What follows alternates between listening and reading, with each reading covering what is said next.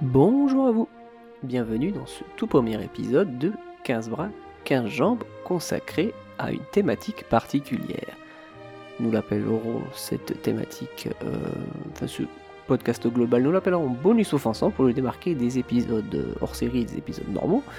Et cette fois-ci, il sera consacré à l'histoire, avec beaucoup de Wikipédia dedans, euh, du euh.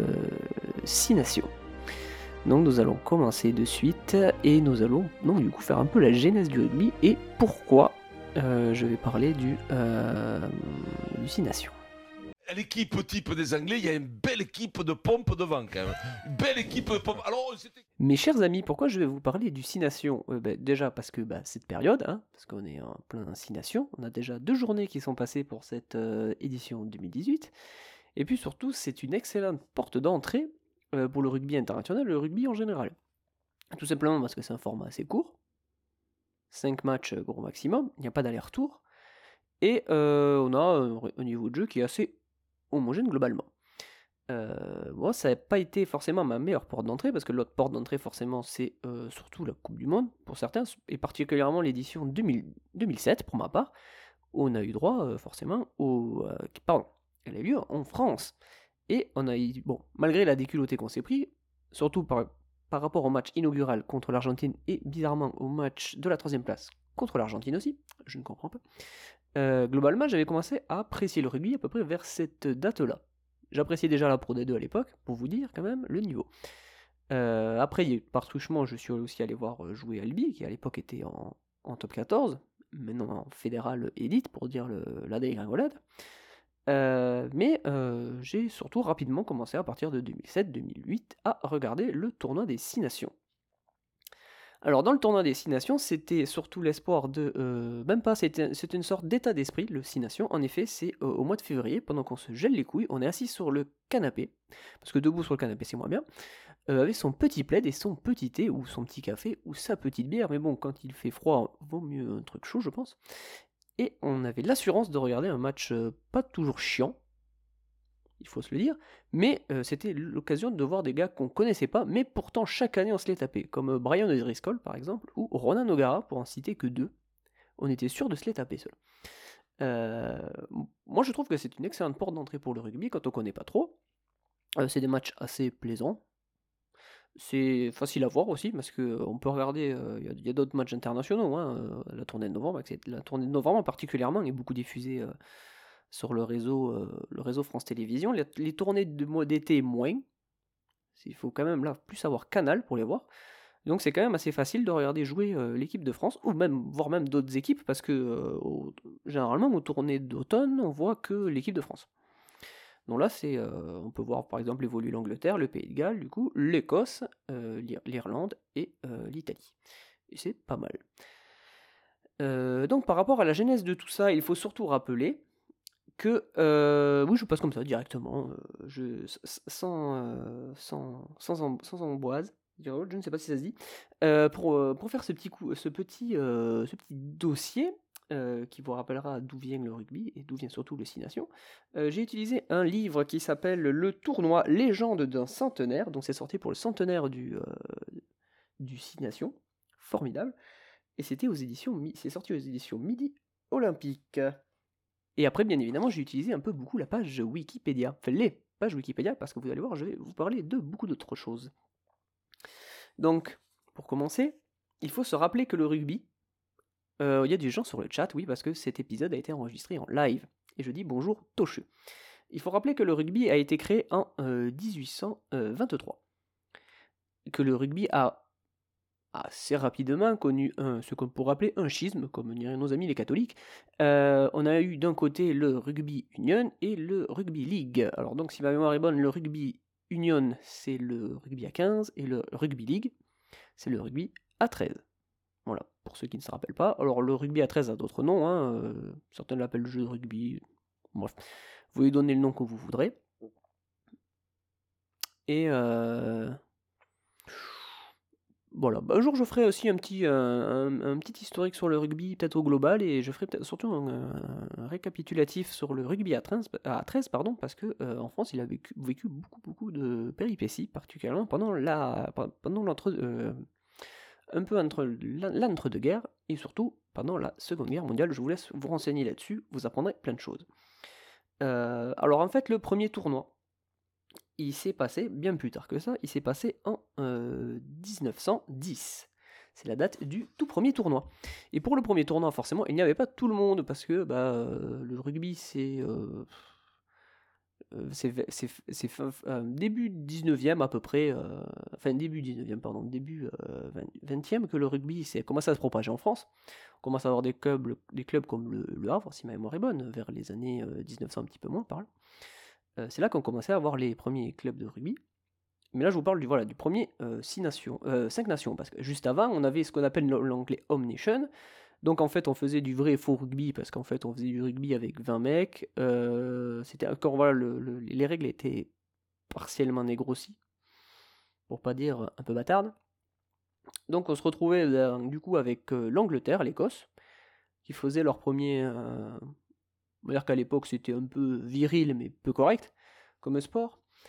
Et donc voilà, ça a bataillé quand même pendant euh, bonne grosse vingtaine d'années. Donc on avait droit soit l'Angleterre, soit l'Écosse, soit l'Irlande, soit le Pays de Galles. Ça se... De temps en temps, certains sortaient, d'autres non, etc. Euh, c'est pendant d'ailleurs ces années-là qu'a été créé l'International Rugby Board. Et oui, parce que quand tu as que trois équipes, eh ben, tu fais l'international. Aussi, aussi fou que cela puisse paraître. Bon, il faut dire aussi qu'à l'époque, euh, le, on va appeler le Commonwealth, c'était quand même, euh, était quand même très répandu. Donc on va dire qu'on pouvait faire du rugby un peu partout. Pas pour rien qu'il a fini en Australie euh, et en Nouvelle-Zélande, voire même un peu Canada, mais bon, ça c'est quand même bien plus tard. Mais voilà, donc c'est à cette époque-là qu'a été créé l'International Rugby Board. Aujourd'hui, ce qui chapeaute ben, tout ce qui est matchs internationaux et Coupe du Monde, bien évidemment, qui a été créé bien plus tard qui a été créé en 87, alors que les 13 l'ont eu bien avant. Et à l'époque, voilà, il faut surtout se rappeler, ça, restera euh, jusqu'en 95, je crois, ou 93 peut-être, euh, il faut se rappeler que le rugby est, se voulait euh, purement amateur. C'est ça qu'il faut se rappeler. Et c'est ça qui a, fait certaines bisbilles entre certaines nations, parce qu'en effet, une. Alors, c'était quelle équipe? C'était. Les Gallois sont boycottés à leur tour. Par exemple, je lis Wikipédia, je vais souvent vous lire Wikipédia ce soir. Les Gallois sont boycottés à leur tour, parce qu'il y a déjà eu pas mal de boycotts, euh, par deux des trois autres nations, l'Irlande et l'Écosse, en, 1904, en 1897 et 98. Leur capitaine Arthur Gould, oui, se dit comme ça, ayant été récompensé pour ses prestations, ce qui est interprété comme une violation à la règle de l'amateurisme en vigueur dans le rugby. Et vous allez voir, il se passe plein de choses avec l'amateurisme. Bizarrement, ça va tomber sur le coin de la gueule de la France, c'est bizarre. Donc en fait, euh, la France s'est intégrée, donc euh, c'est là qu'on crée le premier vrai 5 euh, nations, qui est resté assez longtemps, jusqu'en l'an 2000. Euh, donc on avait donc les Angleterre, Écosse, Irlande, Pays de Galles, et donc maintenant la France à partir de 1910. Euh, on va dire que l'intégration de la France au début a été un peu, un peu, un peu voilà, hein, c'était quand même un peu compliqué. Sachant que la première victoire française est quand même arrivée assez rapidement en 1911, sachant qu'avant quand même il se passe beaucoup de choses. Eh ben, je l'ai même noté sur ma feuille. Je ne sais pas pourquoi je me fais pas chier, je fais chier à le lire. Euh, on peut noter par exemple ben, que le, schisme pour le, rugby à 13, c'est en 1893, par exemple, donc c'est à peu près 50, euh, 30 ans, 50 euh, 60 ans après la création du rugby en lui-même. Et c'est déjà à l'époque, bien avant ça, qu'on commence à, faire les. vous savez, on se pose toujours un peu la question. je ne sais pas si c'est bien explicité sur Wikipédia, je ne sais pas si j'aurai l'occasion de vous en parler, euh, mais en fait, le, euh, dans certains matchs de rugby, euh, il y a des trophées à gagner, qui sont ce qu'ils sont. Et par exemple, entre l'Écosse et l'Angleterre, on a droit à la Calcutta Cup. En fait, voilà, donc le, le, gagnant qui gagnera, gagnera bien évidemment, une magnifique coupe. Et selon, les, selon les, les adversités, les dualités peut-être, certains diront, selon le match, voilà, donc on a droit à, euh, à un trophée différent. Je sais qu'entre France et Italie, c'est le trophée euh, Garibaldi, si ma mémoire est bonne, et il y en a d'autres comme ça, euh, et sachant que même aussi il y a des trophées honorifiques, euh, comme pour les tournées aussi. Je sais que pour les tournées de la Nouvelle-Zélande, ça se fait beaucoup, euh, quand ils remportent les... euh, S'ils remportent les quatre nations, de toute façon, de la... hum, euh, de la Grande-Bretagne, ils gagnent, ils gagnent un trophée un peu, genre, peu honorifique. Et bien c'est exactement la même chose pour le, euh, le, le 5 nations. La, nation de la Grande-Bretagne, on va dire, qui, qui, qui battait les trois autres, avait droit à un petit trophée honorifique. Je n'ai plus son nom, mais euh, je vous laisserai chercher, c'est assez intéressant. On peut apprendre pas mal de choses.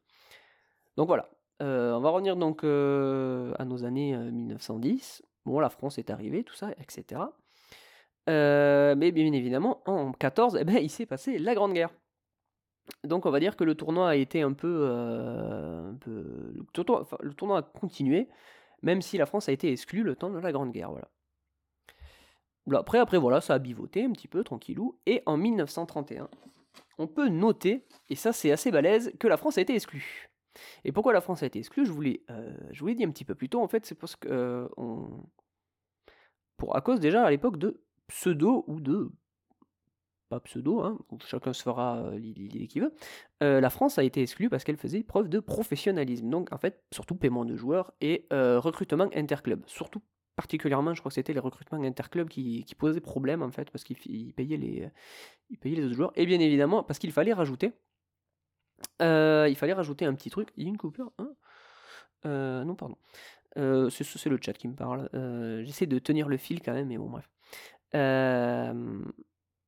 Et c'est surtout la France qui a été marquée parce qu'à l'époque déjà, et oui, vous le savez, nous sommes déjà fins comme du gros sel, c'est la brutalité. Je lis le match euh, France-Galles, paix euh, du tournoi 1930 est d'une extrême brutalité aussi bien sur la pelouse, avec de nombreux joueurs blessés, que parmi les spectateurs, car ces derniers étaient pressés les uns contre les autres dans les tribunes ou au bord de touche, donc la main courante, euh, jusqu'à l'entrée du stade, près de 20 000 spectateurs potentiels, potentiels quand même, n'avaient pas pu assister au match. Il y a des matchs de rugby professionnel, il y a même pas 20 000 personnes dans le stade. Je vous laisse, euh, je vous laisse réfléchir. Pourtant, euh, on est beaucoup plus peuplé qu'à l'époque. Comme quoi, tout n'évolue pas dans le bon sens. Mais bon, bref. Donc on va dire que c'est un peu pampé. Hein, on, est, on, tranquillou. Et on peut lire aussi qu'après, donc, euh, la France remet un pied dans le tournoi, mais bon, mal- malheureusement, c'est peut-être pas forcément la meilleure année. La France est de nouveau admise dans le tournoi en 1939, après que la euh, Fédération française de rugby a trouvé un accord en 1932 bon, hein, euh, avec les clubs dissidents euh, avec les, et les clubs dissidents de mi- à 1930. Parce qu'en fait, à l'époque, il y avait eu un schisme. En fait, ils avaient voulu euh, ce qu'on appelle aujourd'hui la FFR avait voulu garder le, le monopole du, championnat français. Et à l'époque, des clubs avaient fait sécession et avaient décidé de faire une sorte de vrai faux championnat, vrai faux championnat professionnel. Sauf qu'en fait, la plupart des clubs sont allés vers ce nouveau championnat. Euh, ça, fera, je pense que ça fera, ça fera écho à, à avec la, la, NHL. euh, qui a eu donc et cette, et cette sécession a en fait tout bouffé le, rugby amateur. Euh, sauf que les mecs ont commencé à se faire exclure à droite à gauche, forcément. Parce qu'à l'époque aussi, il faut rappeler, euh, dans, ces- je crois que c'était dans ces années-là, mais vraiment un petit peu plus tôt, le rugby avait été, euh, avait été, euh, avait été olympique. Avec d'ailleurs une, une finale d'anthologie complète avec, euh, je crois que ça avait été euh, France-États-Unis, je crois que les États-Unis avaient gagné d'ailleurs, ou je sais pas quoi, ou la France avait gagné avec les Américains dans leur équipe. Et c'était parti à la pampe complet. Tout le monde s'en tout, tout était pris plein la gueule, c'était magnifique. Bref, donc après, bon, bah, euh, le, tournoi s'arrête un petit peu et il ne reprendra qu'en 1947, donc après la Seconde Guerre mondiale. Là, on refait un petit peu, voilà, on refait une, un peu une, une rase, comme dirait l'autre, on refait un peu une petite remise à zéro en fait. Euh, tout le monde est là, tout le monde est bien, tout le monde est tranquille. Mais là, on va dire qu'il y a quand même une certaine coupure quand même avant, parce que le rugby quand même avant c'était un peu, euh, un peu plus, un peu on va dire. Là, quand même, on repart sur des bases de rugby un peu plus modernes, sachant que le rugby a commencé énormément à se développer au niveau des. Surtout, surtout dans les années 50 en France. C'est là où on a commencé à avoir des gros gros joueurs comme euh, Jean Daugé, etc. Par exemple, pour pas les citer, il y a eu des beaux joueurs à l'époque. Et voilà, décontractés du gland. Oui, ils étaient décontractés, ils étaient bien. Euh, bah, c'est ce que j'avais noté d'ailleurs dans ma feuille, hein, c'est la suppression du championnat français en 1939. Donc c'était ce championnat-là à l'époque qui avait fait euh, sécession. C'est un peu comme aujourd'hui si on avait voulu faire exploser le. le comment dire La LNR. Hein, ça dit quelque chose, je sais pas, c'est pas, c'est bizarre. Ça me rappelle. tout ceci me rappelle des souvenirs. J'avais ah, j'ai, j'ai fait une feuille, mais j'ai, dit rien en fait. Parce que c'est pareil, euh, ceux qui le savent, les. Dans la plupart des sports, les catégories, tout ce qu'on appelle cadet, etc des fois ont des noms de trophées. Par exemple, pour le, pour le trophée principal de la Fédérale 1, avant euh, la poule élite, bien évidemment, on a le, euh, on a le trophée Jean Prat. d'un ancien international français, très connu d'ailleurs, qui était euh, entraîneur-joueur à l'époque déjà, c'était un un petit peu novateur. Et en 1911, par exemple, on avait, on avait un nom assez, deux noms assez célèbres au minimum pour le, euh, dans cette équipe qui a fait la première victoire de la France contre l'Écosse, on avait Yves Dumanoir, qui a donné son nom à beaucoup de stades parce qu'il a été donc joueur de rugby. Bon, à l'époque, on était un peu, euh, comme c'est le, rugby était encore un peu un sport euh, vrai, faussement. Enfin, tout le monde avait un peu le même gabarit. C'était, c'était des grains de perche, les mecs. Parce que Yves Dumanoir, ça a été un excellent, un excellent athlète, on va dire. Voilà. D'où le nom du fameux challenge du manoir aussi à l'époque. C'était euh, ce qui était reversé. Je sais plus comment ça fonctionnait, c'était bizarre. Après, on avait droit au challenge Sud Radio même. Ça n'a pas duré longtemps. Et après, bien évidemment, on a eu René Krabos. Et euh, Krabos, c'est une, euh, une catégorie de jeunes. Je crois que c'est juste après les cadets, je crois. Si ma mémoire est bonne, c'est avant les espoirs. voilà. C'était tout hein, pour l'instant. ce qu'il faut noter par rapport à ça, tout, enfin, ce, sketch un peu, tout, ce truc, euh, c'est que la France, à partir des années 50, voilà, c'est là où il a commencé à y avoir une bonne, euh, une bonne propension à, l'amélioration, on va dire. Parce que, par exemple, on peut noter qu'en 1958, il y a eu la première tournée victorieuse en Afrique du Sud. Parce qu'à l'époque, l'Afrique du Sud, c'était vraiment l'une des grosses, grosses nations, bien avant, je crois même, la, la Nouvelle-Zélande, c'était l'une des meilleures nations du, euh, du rugby mondial, l'Afrique du Sud, qui a malheureusement bien périclité après parce que les... comme je pense que j'en parlerai aussi dans un autre épisode, j'espère, j'aurai l'occasion. Euh, L'Afrique du Sud, forcément, après, euh, s'est mis euh, à, subir le fait. Je trouve pas les bons mots, mais s'est mis à appliquer voilà, la politique de l'apartheid. Et à partir de là, il y a eu énormément de, sanctions au niveau international. Et l'IRB interdisait formellement aux, nations d'aller faire des tournées en, Afrique du Sud. Alors il y a eu des matchs à l'époque hein, pour les internationaux, ça s'est plus ou moins mal fini. Non, non, l'Afrique du Sud était une très bonne nation dans les années 50 euh, à 70. Hein, c'est une question du chat. La Nouvelle-Zélande, c'était, ça a toujours été un peu flux tendu. Ça a toujours été quand même l'une des meilleures nations. Mais à l'époque, hein, c'était plus l'Afrique du Sud. De ce que je sais. Et donc, il y a eu, à l'époque, il y a eu des tournées de sécession. Donc en fait, les mecs sont allés, euh, bah, ils sont allés, euh, ils sont allés en Afrique du Sud. Alors je me rappelle qu'il y avait des joueurs français qui, étaient partis en cachette. Quand ils sont revenus, ça a fait un peu. À l'époque, ça avait déjà fait le, la, très très grosse polémique. Je sais qu'en Nouvelle-Zélande, il y a eu une tournée euh, de sécessionnistes aussi qui avait fait, qui avait fait une tournée, et ça s'était pas très bien passé qu'ils étaient revenus aussi. Voilà, ça, Michalak, c'est plus tard qu'il allait en Afrique du Sud. Mais là, il avait le droit, il n'y avait plus l'apartheid, malheureusement, j'ai envie de dire. Euh, on peut noter aussi que c'est dans ces années-là, en 1954, qu'il y a eu la première victoire aussi contre la Nouvelle-Zélande, parce qu'à l'époque, la Nouvelle-Zélande, c'était vraiment aussi, voilà, c'était un peu moins que l'Afrique du Sud, mais c'était quand même une grosse, grosse nation, parce que il faut noter que c'était quand même tournée victorieuse en Afrique du Sud. Hein. Donc c'est pas n'importe quoi, c'était pas un match comme ça qu'on gagne euh, tranquillou.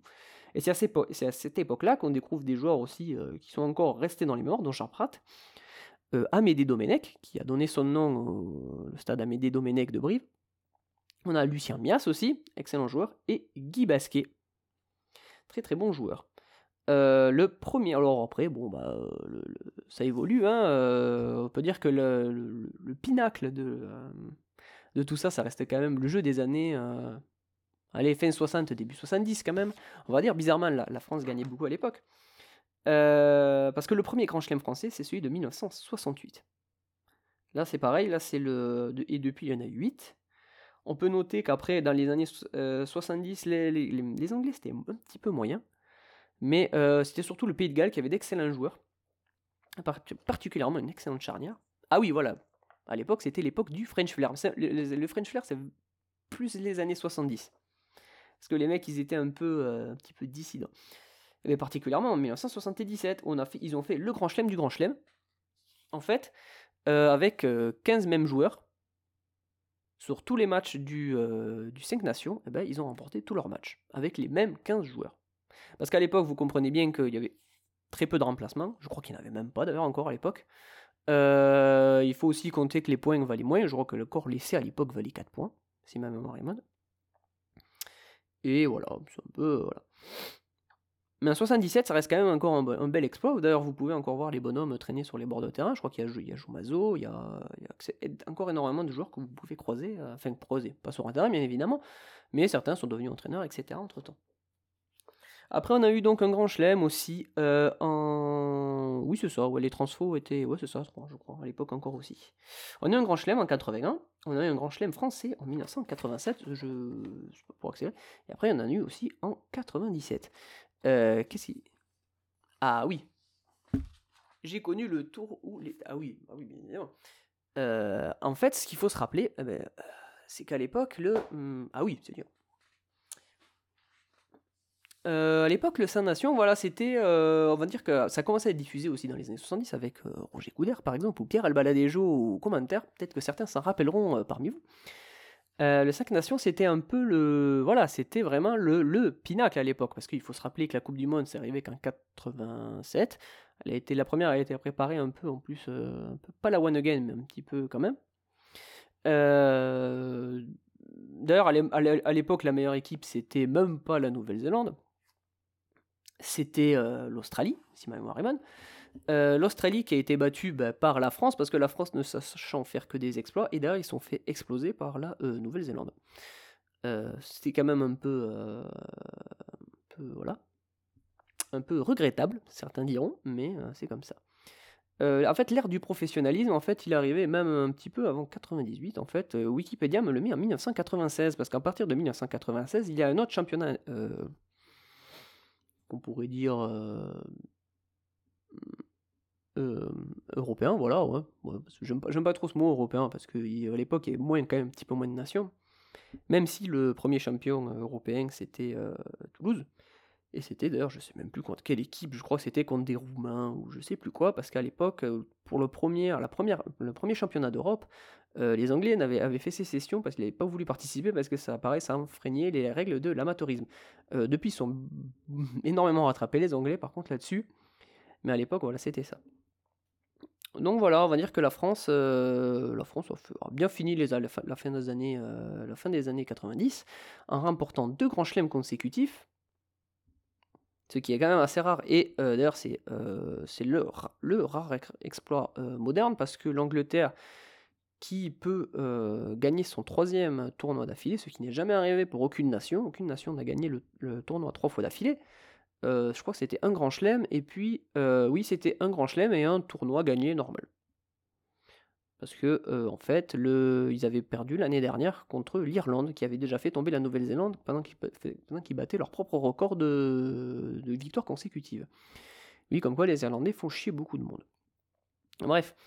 ce qu'il faut se rappeler, c'est que voilà, donc l'Italie est arrivée une année pile, hein, l'an 2000, c'est très facile pour calculer. Euh, pourquoi l'Italie? Parce qu'il y a déjà une euh, petite, culture rugby quand même, surtout dans le nord du pays. Par rapport à Milan, tout ça, Venise, il y a quelques équipes, pour ceux qui, ne le savent pas. Et aussi, ce que certains ne savent pas, bizarrement, c'est que Rome est une ville très visitée, c'est bizarre. C'est une très belle, très belle ville touristique.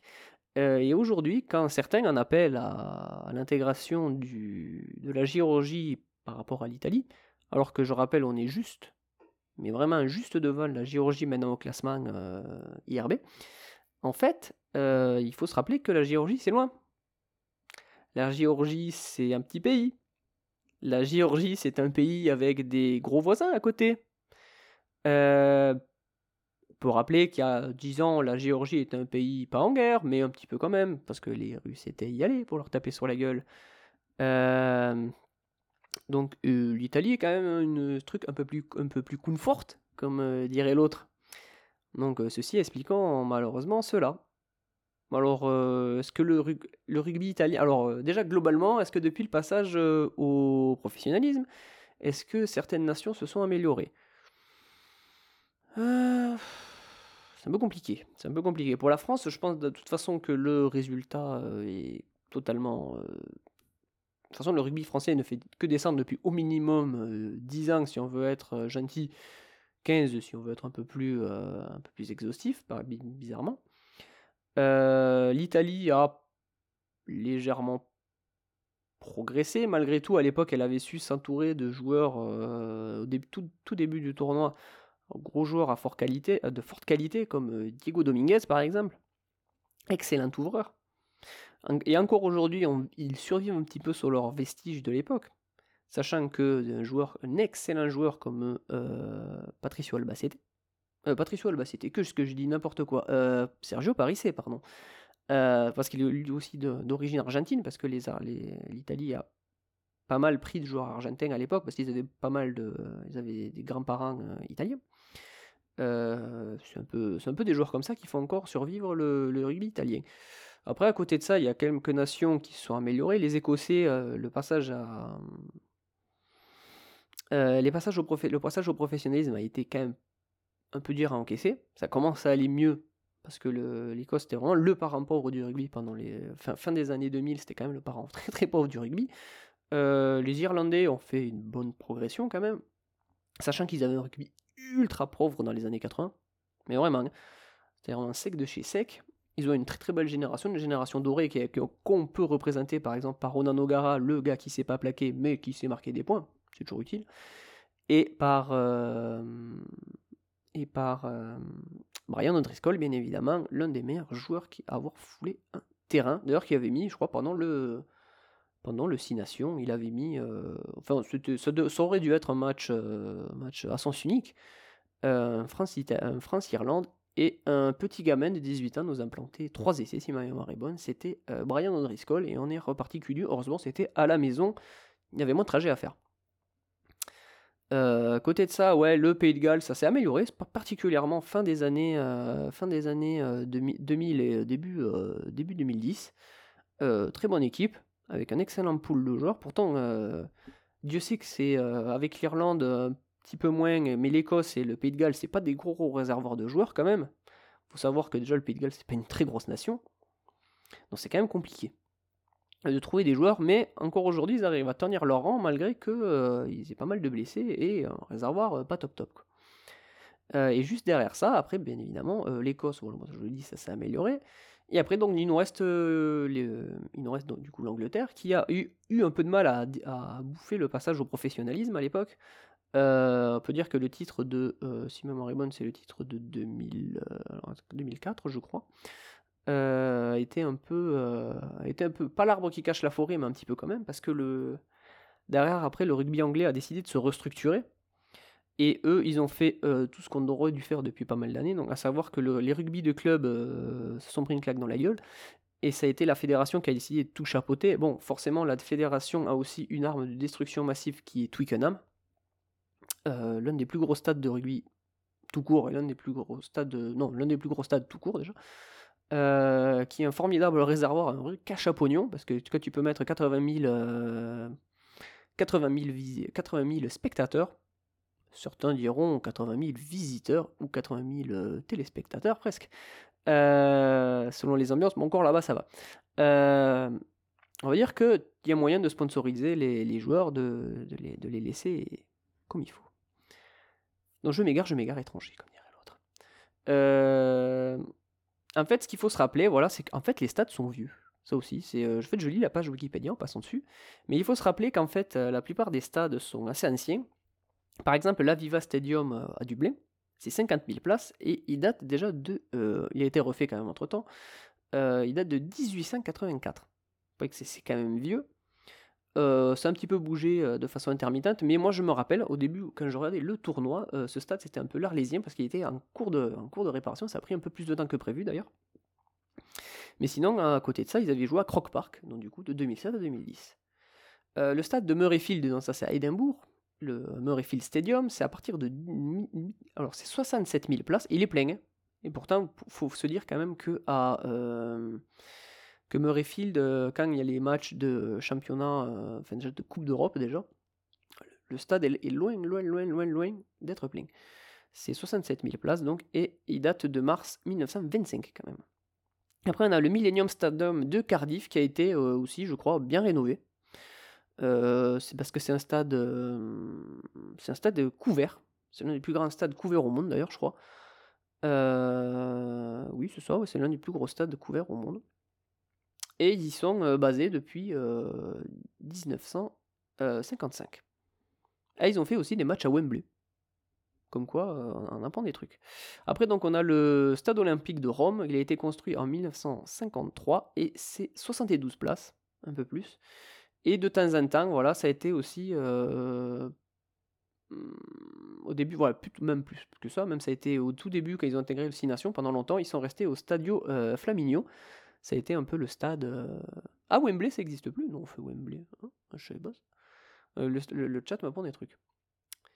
Euh, ouais, ils étaient au Stadio Flaminio avant de passer au stade olympique parce que je crois que Flaminio est passé en truc. Et puis bon, ils se sont rendus compte quand même qu'il y avait du monde qui rentrait dans le stade, même si, les... Euh, si le niveau de jeu italien est pas top, euh, au moins il y a du monde qui vient les voir. après, on a pour la France, donc maintenant il joue au Stade de France depuis 1998, bizarrement depuis son ouverture. Je crois d'ailleurs que les premiers matchs de. Les tout premiers matchs n'ont pas été faits pour la Coupe du Monde de foot, mais ont été, euh, été faits pour le. Il a été inauguré avec les matchs de rugby, je crois, si ma mémoire est bonne. Et donc, juste avant ça, on avait connu le mythique stade de, de Colombe, où il fallait y aller. Euh, en fait, déjà de Paname, c'était loin. Ah oui, l'ancien Wembley, oui, ah oui, l'ancien Wembley, oui. Là, je vois mieux. Ouais. Toucheux me dit l'ancien Wembley. Eh oui, ça, c'est un vrai stade, ça, putain. Euh, les premiers matchs ouais, donc, de l'équipe de France se jouaient au stade de Colombe. Enfin, les premiers. Par là, hein. Ah, dans, dans, les années, dans les années 20. Euh, c'était un stade assez loin, assez austère, diront certains. Et à partir de 1973, ils sont passés, au mythique euh, Parc des Princes. C'est là où on avait énormément de finales de rugby d'ailleurs. Euh, c'est là où quasiment. ouais, toutes les finales sont passées pendant énormément d'années. Après, ils ont été forcément rachetés par le. Enfin, rachetés. C'est devenu le stade officiel du, Paris Saint-Germain. Et depuis, il n'y a que qui joue. De toute façon, je crois même que ça a été racheté, je ne suis pas sûr. Il faudrait me confirmer ça. Mais maintenant, il n'y a, que, euh, a le PSG qui va au Parc des Princes. C'est dommage, il est très beau, je trouve, comme stade. Il est très, une belle ambiance, je sais pas, j'aime bien. Euh, et bien évidemment, les Anglais jouent à Twickenham. Euh, c'est quand même 82 000 places. Et ils y jouent depuis, depuis les années 10. Pas 10-10, hein. Là, là, là, donc, qu'est-ce qu'on peut après? On peut faire aussi un petit, un petit palmarès. Le Parc des Princes, il est là. Ah bah oui. Il y a la ville de Paris, je crois encore, ouais, ouais, mais euh, il s'y passe très peu de choses. Il n'y a, que le, a que le PSG qui va au, Parc des Princes hein, maintenant. Ouais, il faudrait pas qu'on leur abîme la pelouse, hein. c'est fouteux. Ils sont pas cons encore. Euh, donc, par rapport au palmarès, en fait, premier, euh, premier, premier de ce classement, en fait, c'est l'Angleterre qui a disputé 121 tournois pour 38 victoires, dont 28 victoires seules. Parce qu'à l'époque, en fait, il suffisait d'avoir le même nombre de points et tout le monde avait gagné. C'était un peu comme l'école des fans, mais pas pareil. À l'époque, on calculait pas le goal average, tout ça, patin coup fin. De toute façon, ils devaient compter les points un par un. Après, c'est là, c'est leurs chaussures. Donc à l'époque, on s'emmerdait vraiment pas. Euh, il faut aussi savoir qu'il y a eu certains tournois où il n'y a même pas eu de vecteur. Euh, je crois qu'il n'y a pas eu de gagnant. Je crois d'ailleurs, euh, comme tout le monde avait gagné, personne n'avait gagné. c'est un peu bizarre. Je crois qu'il y a même un tournoi qui avait été interrompu, je crois, par la guerre. Je, ne suis pas sûr à 100%, mais il faut, faudrait voir. Euh, mais voilà. Donc victoire seule dans le 28 et Grand Chelem 13 quand même. Sachant qu'à une époque c'était quand même beaucoup plus simple parce que d'une il y avait moins de matchs. Tout simplement c'était plus facile. Euh, derrière on a le Pays de Galles qui eux ont distribué... Euh, voilà, c'est la triple couronne, c'est ça. Voilà, c'est quand tu remportes tous tes matchs contre le. Oui, merci, c'est ça. C'est quand quand une équipe de Grande-Bretagne bat les trois autres nations et remporte la triple couronne, c'est ça. Oui, la cuillère de bois, on y viendra après, c'est bien ça, la cuillère de bois. Euh, le Pays de Galles, derrière, c'est 123 tournois, dont 37, 37 victoires tout de même, 26 victoires seules et 11 grands chelems. La France, c'est 88 participations, 25 victoires, donc 17 seules, et c'est 9 grands chelems. notez-le pour la suite. L'Écosse, c'est 123 participations, 22 euh, victoires, euh, victoires, 14 seuls et 3 grands chelems. Et l'Irlande, c'est un peu le parent pauvre, parce qu'ils sont, restés parents très pauvres pendant énormément d'années, dans les années 70-80, c'était vraiment pas du beau rugby qu'ils faisaient. C'était pas beau du tout même d'ailleurs. L'Irlande, c'est 123 participations, 21 victoires. non, il n'y aura pas de quiz après. Euh, c'est 21 victoires, c'est 13 victoires seules, et c'est malheureusement deux grands chelems. Donc c'est celui de 1928, c'est ma mémoire. Non, je confonds avec la France. C'est dans les années 50 qu'ils en ont fait un. Ils en ont fait un à l'orée des années 2000, 2010, euh, si ma mémoire est bonne. Euh, qui est très beau d'ailleurs. Ils avaient bien fait la fête. Euh, et après, il y a l'Italie. Alors, l'Italie, c'est 18 tournois disputés, c'est 0 victoire et euh, bizarrement, 0 victoire seule et c'est 0 grand chelem. C'est bizarre ça. Je comprends pas. Ça doit être un peu, supérieur, je sais pas, je sais pas, je sais pas. Alors par, contre, bon, euh, ceux qui le savent sauront qu'il y a aussi là le trophée qui n'existe pas, mais malheureusement, euh, c'est la cuillère de bois. Non, la cuillère de bois, en fait, c'est euh, pour l'équipe. Alors, c'est selon les, interprétations. Euh, c'est pour l'équipe qui. Moi, c'est mon explication favorite. C'est en fait l'équipe qui ne gagne aucun match. Soit c'est l'équipe qui finit dernier. Il y a des interprétations. Moi, je préfère quand même l'équipe qui, ne, qui, finit, qui finit le championnat sans aucune victoire. Je trouve ça quand même un peu plus pragmatique parce que quand on finit dernier, on peut finir dernier avec, euh, avec, avec, un, match, un ou deux matchs gagnés. C'est possible. Hein. Je crois que, mon noble avis, c'est jamais arrivé parce que, vu, vu l'écart de niveau, c'est depuis pas mal d'années, c'est un peu compliqué. Mais bon, bref. Ah oui, aussi, c'est vrai. L'équipe britannique qui finit derrière, dernière des quatre aussi. Oui, c'est vrai. Il y a aussi cette règle, je l'avais vu passer une fois, mais euh, c'est un peu, euh, un peu compliqué. Enfin, un peu compliqué. C'est un peu. Voilà. Euh, pour les meilleurs réalisateurs, alors bizarrement, il n'y a qu'un français dedans, parce que vous le savez très bien. enfin, il n'y a aucun français. Il y en a, mais bon, c'est un peu compliqué. Vous savez que les, petits français, ils ont du mal à trouver un ouvreur. donc en fait, l'un des meilleurs ouvreurs, bizarrement, c'est Johnny Wilkinson. Ah, pas, pas, aussi, c'est la vraie, la seule. Ah, d'accord, la, la cuillère de bois, c'est en fait le. C'est que pour les équipes euh, britanniques. Ah, d'accord, je ne savais pas. Eh bien, vous voyez, on apprend des choses en, avec un chat. Et ça, c'est bien. Donc, en fait, les meilleurs réalisateurs, bon, bah, en fait, il y en a eu surtout deux. Hein. Bien évidemment, il y a eu euh, Johnny Wilkinson pour l'Angleterre, qui a fait énormément de bien. On rappellera qu'à une époque, quand il était un peu blessé, quand il jouait au Newcastle Falcon, que c'était un club un peu pourri, qu'il est resté d'ailleurs un club un peu pourri. Euh, avant que Toulon ait le recherché d'ailleurs, hein, euh, même si certains disaient grand joueur, grand joueur, grand joueur, à l'époque quand même il était souvent blessé, il était quand même dans une grosse... Euh, plus la déprime qu'autre chose, et ils sont arrivés à le remettre en selle à Toulon, c'est quand même beau. Johnny Wilkinson avait été remplacé à l'époque par Andy Good, et eh oui, il faut s'en rappeler. Et ça, c'est. ça fait toujours autant rigoler.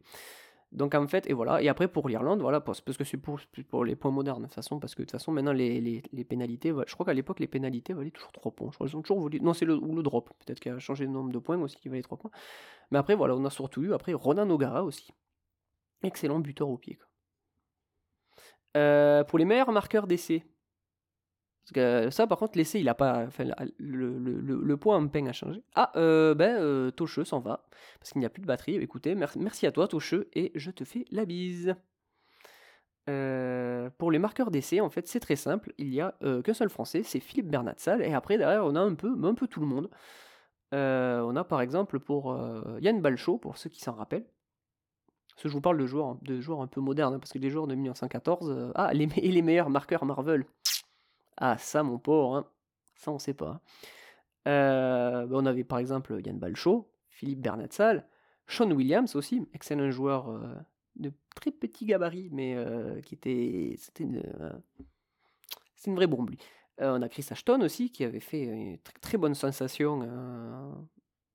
c'était en 2011, donc c'était vraiment au début de sa carrière. Après, on a eu, on a eu Brian Driscoll et on a eu Vincent Clair aussi, excellent joueur français. Euh, pour les.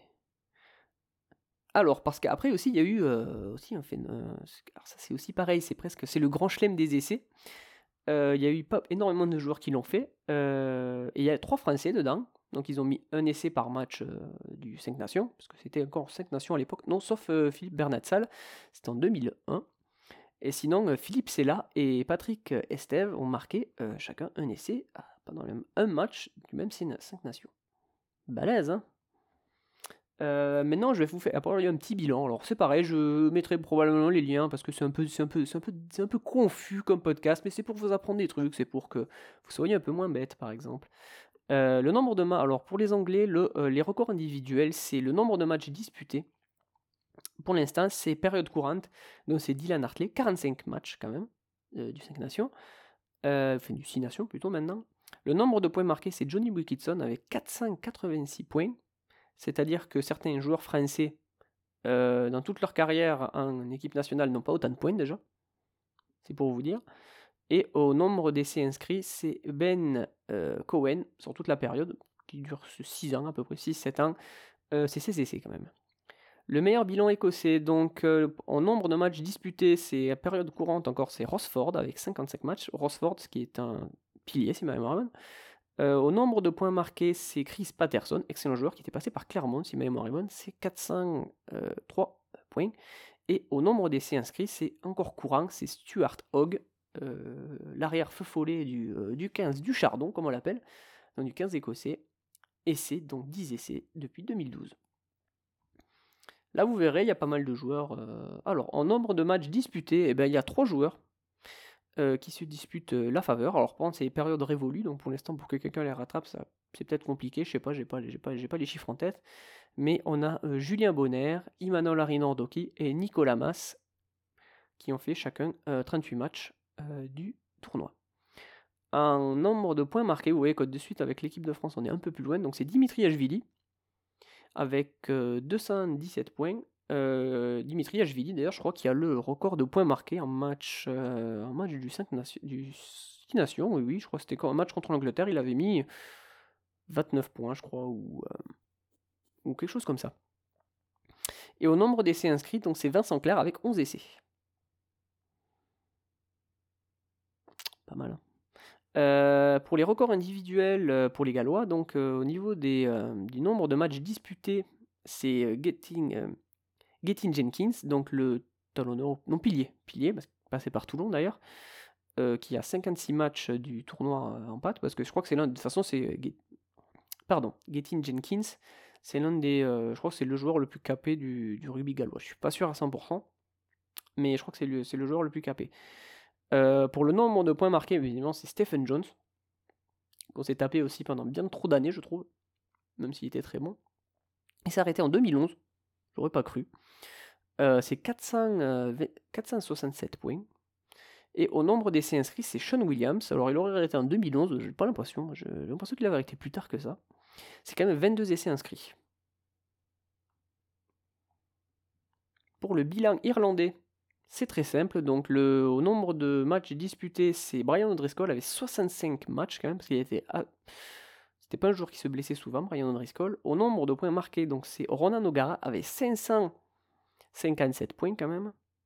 Et au nombre d'essais inscrits, donc c'est encore une fois, c'est Brian O'Driscoll, 26 essais marqués quand même sur toute sa période internationale, qui court des années 2000 aux années euh, jusqu'à 2014. Et pour l'Italie, alors on a deux joueurs qui se, qui voilà, qui se tirent à la bourre un peu. Alors donc il y a une période révolue et une période courante. La période révolue, donc c'est euh, Martin Castro Giovanni, qui a arrêté en 2016, qui a pris sa retraite internationale en 2016, c'est 60 matchs. Euh, du 6 Nations. Et Sergio Parisse, c'est période courante, c'est 60 matchs aussi. peut-être, je sais pas si ça a été remis à jour depuis, mais c'est quand même euh, pas mal. Et le nombre, donc, du coup, de le record de points marqués au total, c'est euh, Diego Dominguez avec 562 points. Et le nombre d'essais inscrits, c'est Sergio Parisse avec Mirko Bergamasco, 7 essais marqués sur leur période. Eh ben, c'est marqué, on va le lire c'est les trophées à titre honorifique. Euh, tac tac, joli. Euh, euh, par exemple, c'est les trophées honorifiques. Hein, voilà. Donc, la triple couronne est décernée par les journalistes britanniques à la formation qui s'impose dans un mini championnat à 4 entre le Pays de Galles, donc l'Écosse, l'Angleterre et l'Irlande. Il s'agit du tournoi britannique qui euh, préexistait avant l'admission de la France en 1910 et de l'Italie, bien évidemment. L'Angleterre remporte pour la première fois la triple couronne en, 1883. Pardon. Cependant, c'est l'Irlande pour la, euh, c'est l'Irlande pour laquelle cette expression est inventée par un journaliste euh, dans le Irish Times en, 1894. Et à partir de 2006, un trophée est spécialement créé, aucune récompense physique n'était remise jusqu'à là. C'était vraiment honorifique. Donc après, on a la Calcutta Cup. Ça, c'est entre l'Angleterre et l'Écosse. Ça date donc de 1878 et en 79, c'est vraiment décerné. Euh, après, on a le Millennium Trophy, donc c'est la récompense entre l'Angleterre et l'Irlande. On a le, ah oui, le, le, le, Centenary Craigs, c'est entre l'Écosse et l'Irlande. Le trophée Eurostar, je vous laisse, je vous laisse deviner euh, entre quelle équipe c'est et quelle équipe c'est, donc forcément c'est entre la France et l'Angleterre. Ça, a été créé à partir des années 2000. Et c'est, ça rappelle donc le, euh, ça récompense le vainqueur de ce qu'on appelle le crunch. Le crunch, donc, c'est les matchs, c'est le France-Angleterre, c'est un peu comme le Classico, euh, mais en pas pareil. Après, donc, on a le trophée euh, Giuseppe Garibaldi. Ça, c'est le trophée entre la, France et l'Italie. Parce qu'il y a un trophée maintenant, voilà, c'est ça. C'est le trophée Hold Alliance. c'est c'est un tout nouveau trophée. Il a été décerné cette année. Et c'est d'ailleurs l'Écosse qui l'a remporté parce que c'est un trophée entre l'Écosse et la France. Il est créé à l'initiative de Patrick Cobold pour rendre hommage aux joueurs de rugby français et écossais morts pendant la Première Guerre mondiale. Et après, euh, non, forcément le titre, le titre suprême honorifique, donc c'est le Grand Chelem, donc c'est quand on remporte euh, tous ces matchs. Et après, donc voilà, le trophée de la cuillère de bois. Alors, euh, comme disait mon ami Toucheux, alors c'est soit le, celui qui finit dernier des nations britanniques, soit l'équipe qui a perdu tous ses matchs, soit celle qui finit dernière au classement. Voilà. Il y, a plusieurs interprétations. Moi, je préfère quand même celle qui remporte aucun match. C'est un peu plus clair. Donc, au, record de, le record de la cuillère de bois, c'est l'Irlande et l'Écosse qui se tirent la bourre avec 16 euh, cuillères de bois. D'ailleurs, on a la France avec 8, parce qu'au début, c'était un peu dur. On a l'Angleterre, le Pays de Galles et l'Italie, finalement, qui n'ont que 7 cuillères de bois. Malheureusement, l'Italie, euh, c'est plus compliqué parce que euh, eux, ils sont là depuis peu longtemps. c'est ça qui est un peu gênant. Donc voilà, c'était euh, mon, petit, mon petit résumé sur le tournoi des Six Nations, mais il y en existe d'autres tournois des Six Nations. Il existe par exemple le tournoi féminin. Alors le tournoi féminin, c'est pareil, je vais vous le lire. Il a été créé en 1996. Euh, et au tout début, en fait, il avait, c'était pareil, cinq nations, etc. Sauf que pour les années, au lieu de s'élargir à l'Italie, ils se sont élargis pour les deux premières, euh, années. Euh, et c'était même un remplacement de l'Irlande, il y a eu l'Espagne en fait. Pour vous dire, donc par exemple en 1996 c'était l'Angleterre qui a été première, en 97 ça a été l'Angleterre qui a été première aussi, en 98 ça a été l'Écosse, et, après en, 90, en 99 c'est la, dernière formule avec 5 euh, nations classiques comme on connaissait chez les hommes, euh, donc euh, c'est là, ça a été l'Écosse qui a... Non, l'Écosse qui avait gagné après. Donc après, encore l'Angleterre en 99. En 2000, voilà, c'est là qu'on ressent le premier, euh, la première modification.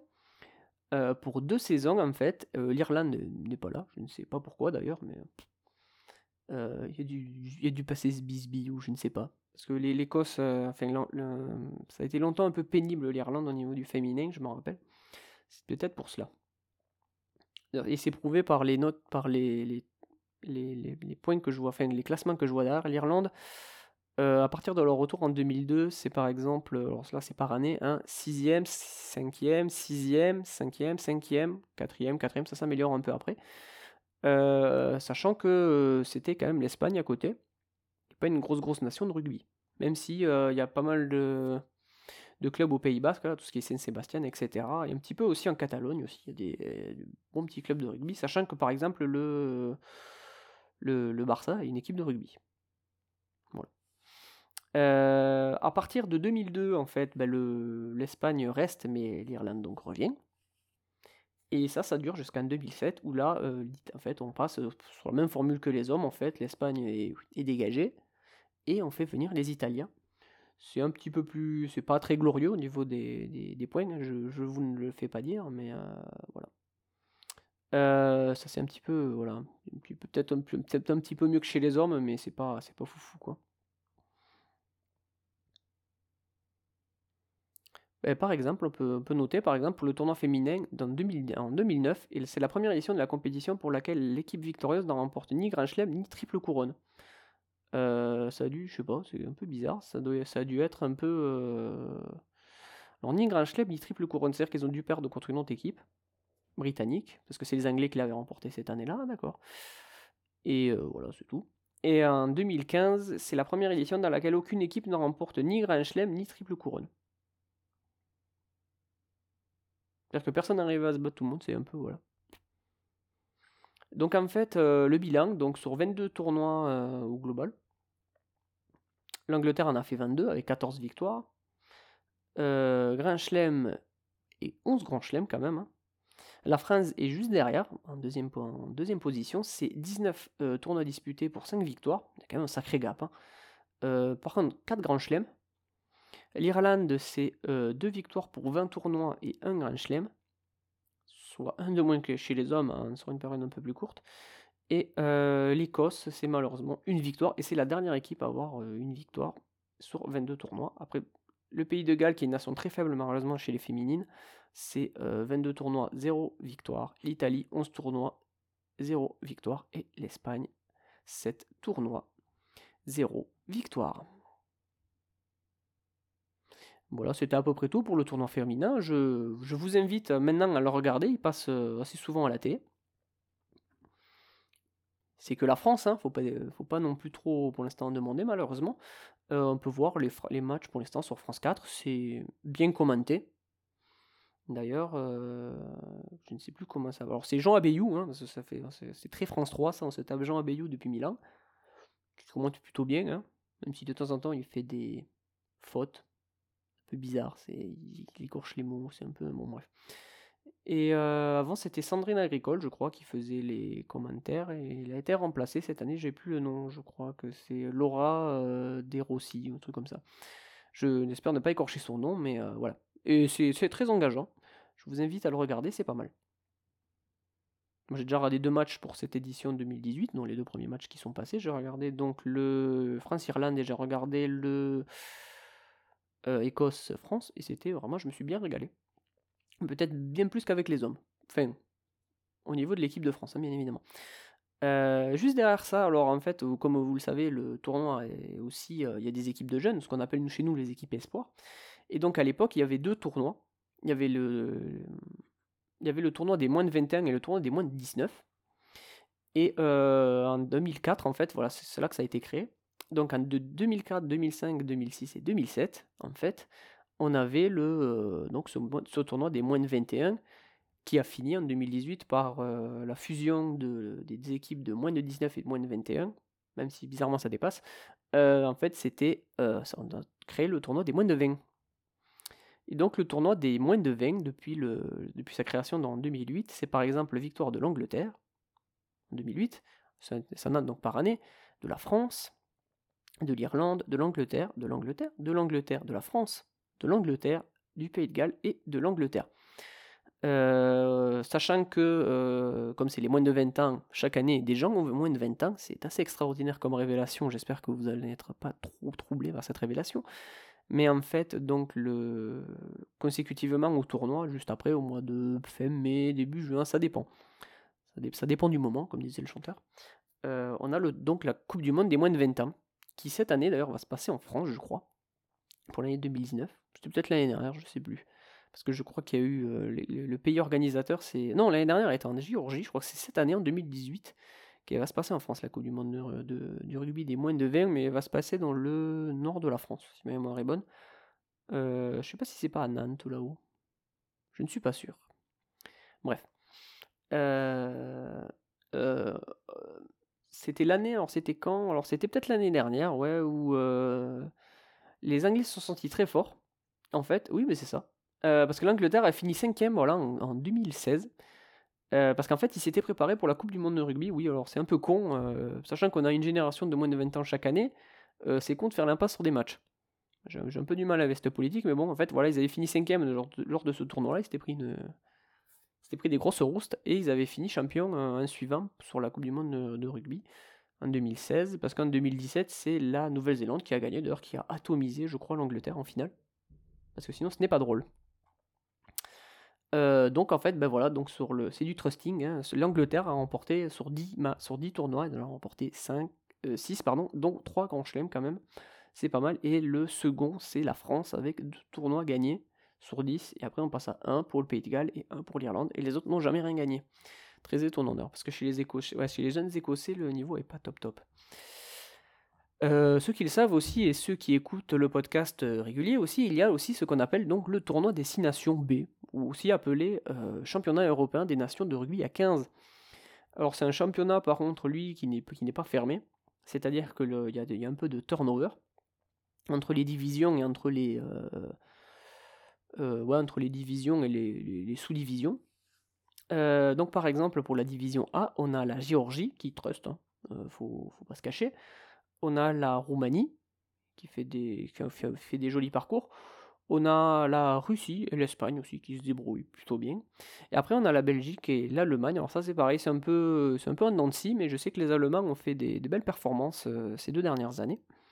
C'est très encourageant pour le rugby parce qu'il faut se rappeler aussi, pendant que, pendant la, juste avant la, guerre, une fois, après, le, comment s'appelle, une fois qu'ils sont fait jarter l'équipe de France en 1931 euh, parce qu'ils étaient professionnels et qu'ils y allaient un peu à la pampe, eh bien, il faut savoir qu'en fait, il y a eu euh, des tournois de rugby entre euh, l'Italie fasciste et l'Allemagne nazie. Voilà, donc il y a eu un magnifique 8 à je sais pas combien, à 6, je crois, entre la France et l'Allemagne nazie. Voilà. Je vous laisse regarder ça aussi, c'est assez intéressant. Euh, et pour la division B, donc on a la Moldavie, le Portugal aussi, qu'on rappellera, qui avait joué la Coupe du Monde 2000, 2017, ben, je crois d'ailleurs. Oui, oui, si ma mémoire est bonne. Euh, on a la Pologne, on a la Suisse, on a les Pays-Bas aussi, qui ont une bonne équipe. enfin, bonne équipe, faut pas, faut exagérer, mais qui ont des beaux joueurs. Et la République tchèque. Voilà. Alors, ce tournoi-là est un peu plus particulier par contre, parce qu'il se joue sur deux années, donc il y a les matchs aller et les matchs retour. Et c'est souvent la Géorgie qui gagne, c'est pas, pas l'Allemagne cette fois. Euh, malheureusement, bon, bah, ça, la plupart de ces équipes restent quand même assez loin du standard, euh, du standard international en tant que, des grosses équipes internationales, même de la France. Hein, et pourtant, Dieu sait que la France a périclité depuis des années. Euh, mais en fait, voilà, à part la Géorgie, maintenant qui peut monter, parce que la Roumanie à une, époque avait quand même une, excellente équipe. On se rappelle que la Roumanie avait battu la France à Grenoble je crois, ou c'est l'Italie qui avait battu la, à l'époque la, France à Grenoble. Ça, avait fait un peu la polémique à l'époque. Mais bon, c'est très français aussi de perdre contre une petite équipe. Sinon, ce n'est pas drôle. Non, c'est pareil, c'est un tournoi très intéressant. Alors, pour voir les matchs, un peu plus compliqué. Je crois que maintenant, grâce au. Ça, c'est pareil, c'est euh, si vous vous intéressez euh, au, rugby, euh, au rugby en général, il, est possible de voir les matchs rediffusés avec des canaux légaux maintenant, en plus. Euh, par exemple sur YouTube ou etc. Euh. Je sais que moi quand j'étais allé voir euh, quand j'étais allé voir Japon Tonga à Toulouse, le match avait été diffusé sur YouTube, je crois, en, direct. Donc c'est, ça peut être bien. Si vous vous intéressez, il y a moyen d'en regarder quelques matchs. Bon, je vous invite plus à regarder quand même la Géorgie, qui est quand même une très bonne équipe, à mon humble avis, mais après, je, vous laisse regarder. Et ce tournoi, il a été créé en. en fait, il est vieux. Hein, c'est le... Ah ouais, en fait, il a été créé voilà, donc par la France euh, une fois qu'ils ont été jartés de, de là. Voilà. Bon, ben écoutez, euh, c'est un épisode un peu foutraque. Hein. Euh, je, vous ne, ne fais pas dire. J'ai, dit un peu des trucs, hein, j'ai dit un peu des cochonneries à droite à gauche. Ça, ça manquait un peu de structure. Mais c'est donc, voilà, c'était le premier épisode de, de Casbah bonus au 5. J'espère refaire d'autres trucs peut-être plus courts, ça sera probablement même d'ailleurs, euh, sur d'autres thématiques que le que du, rugby en lui-même. J'espère un jour vous faire un épisode sur les nations du Pacifique euh, qu'on voit revenir euh, tous les mois de novembre. Les Tonga, les Fidji, les, les Samoa, mais qui sont ces gens? On les voit venir aussi dans nos, dans nos, dans nos, dans nos équipes aussi, dans nos équipes du top 14, il y a beaucoup de Fidjiens, etc. mais qui sont ces gens? Pourrait-on dire? Et j'ai envie de faire voilà un peu, le, un peu de, peu de, d'histoire sur, sur ces nations-là. J'espère aussi faire d'autres trucs, euh, mais vous inquiétez pas. Par exemple, les Barbarians français aussi, j'espère faire une, petite émission un jour sur les Barbarians français. C'est très drôle aussi, c'est un, sacré état d'esprit. D'ailleurs, c'est un, euh, rapport avec euh, l'équipe de 1977. D'ailleurs, c'est parce qu'en fait, c'est, hum, ces gens-là sont restés tous proches en fait et ont créé donc le club des, ce qu'on appelle les barbar le Barbarian Club, le Barbarian Club quoi, sous le même modèle que les Barbarians anglais. Euh, et donc c'est en fait, euh, on vient là-dedans que sur invitation, etc. Bon, maintenant c'est devenu l'équipe B euh, du, du, de- du 15 de France en fait, c'est du 15 de, le Fran- euh, 15 de France A en fait a, été supprimé, a été remplacé maintenant ce qu'on appelle par, du coup, par les Barbarians français. Parce que jusqu'à bah, du coup il y a deux ans, un étranger pouvait très bien inviter chez les Barbarians français. Il y avait c'était Eni Adams, non, je crois, le le le, le, demi de mêlée de, de l'Union Bordeaux-Bègles qui était euh, qui, était souvent invité chez les Barbarians. Oui, parce qu'on est invité chez les Barbarians. On, est, on reçoit une invitation, voilà, et on y va. Et on, a le droit de porter les chaussettes de son club. Euh, donc, euh, c'est sans rapport avec. Voilà, donc le 1977, les Barbarians, euh, même, combat. Donc voilà, j'espère vous refaire d'autres épisodes de ce genre. J'espère que ça n'a pas été trop pénible à l'écoute, parce que j'ai essayé de faire le mieux que je pouvais pour essayer de vulgariser un peu ça. Je vous invite surtout à vous renseigner là-dessus, bon, à suivre le, tournoi Destination, qui est une vieille, euh, qui est une institution, comme vous voyez. Euh, ça fait pas mal d'années qu'on se tape euh, ça. Quand je dis qu'on se tape ça, en fait, c'est parce que je, me- je, je- quand je disais ça, je voyais Fabien Galtier, je voyais Mathieu Lartaud. Je me dis, oh oui, ça fait bien trop longtemps qu'on se tape ça. Ah oui, putain. Donc moi, je vous invite à regarder, parce que maintenant, en plus de regarder les, seniors, les seniors hommes, vous pouvez regarder les seniors femmes, les, se- les seniors femmes, pardon, et vous pouvez regarder dans les moins de 20 ans aussi de temps en temps, et c'est assez intéressant. Ils passent aussi peut-être près de chez vous. Vous pouvez vous renseigner parce que l'équipe de France joue pas mal à Paris, même si euh, Bernard Laporte, dans un grand souci, pour une fois, a fait euh, une bonne politique. Là, par exemple, le prochain match de, de France-Italie 2018 se passera à Marseille au Vélodrome. C'est l'un des premiers matchs du Six Nations qui est délocalisé depuis belle lurette. Euh, et je pense que pour les années, qui suivront, il- ce qui il veut généraliser ça aussi, il veut que le, rugby français euh, s'exporte aussi. Mais euh, pour les féminines et pour les moins de 20 ans, c'est très probable, vous pouvez les voir près de chez vous. si vous avez un grand stade pas très loin, je sais qu'ils passent souvent à Bordeaux. Les, féminines avaient joué le match contre l'Irlande à, à- Toulouse, par exemple. J'ai failli y aller, mais j'ai un peu la flemme. Mais voilà, vous pouvez aussi aller les voir et vous vous régaler parce que c'est des bonnes équipes à avoir joué pour l'instant. Alors que chez les hommes, c'est un peu plus compliqué, mais ça, j'y reviendrai dans un autre épisode de canonique de 15 bras, 15 jambes. Donc écoutez, bah, c'était toujours Gandalf81, arrobase Gandalf81 sur Twitter. Je vous dis à bientôt normalement pour un nouvel épisode euh, canon de euh, 15 bras 15 jambes et j'espère vous en avoir appris un peu plus sur le tournoi des 6 nations. Et euh, bah, renseignez-vous, hein, euh, il y a pas mal de livres qui parlent là-dessus. Euh, moi j'ai utilisé, euh, non j'ai dit comme support euh, tournoi des 6 nations euh, un centenaire aux éditions Midi Olympique, mais par exemple il y a deux ans, euh, c'était l'équipe qui avait sorti un hors-série avec Joli, tournoi des 5 nations, la légende des Bleus en 15 matchs. C'était pas mal. Et on voit par exemple Jean-Pierre Rive en photo, bizarrement, je ne comprends pas. Euh, donc voilà, c'était tout pour moi. Eh ben, écoutez, ben, je rends l'antenne, comme dirait l'autre, et je vous dis à bientôt. Allez, ciao Swing low, sweet chariot, coming far to carry me home. Swing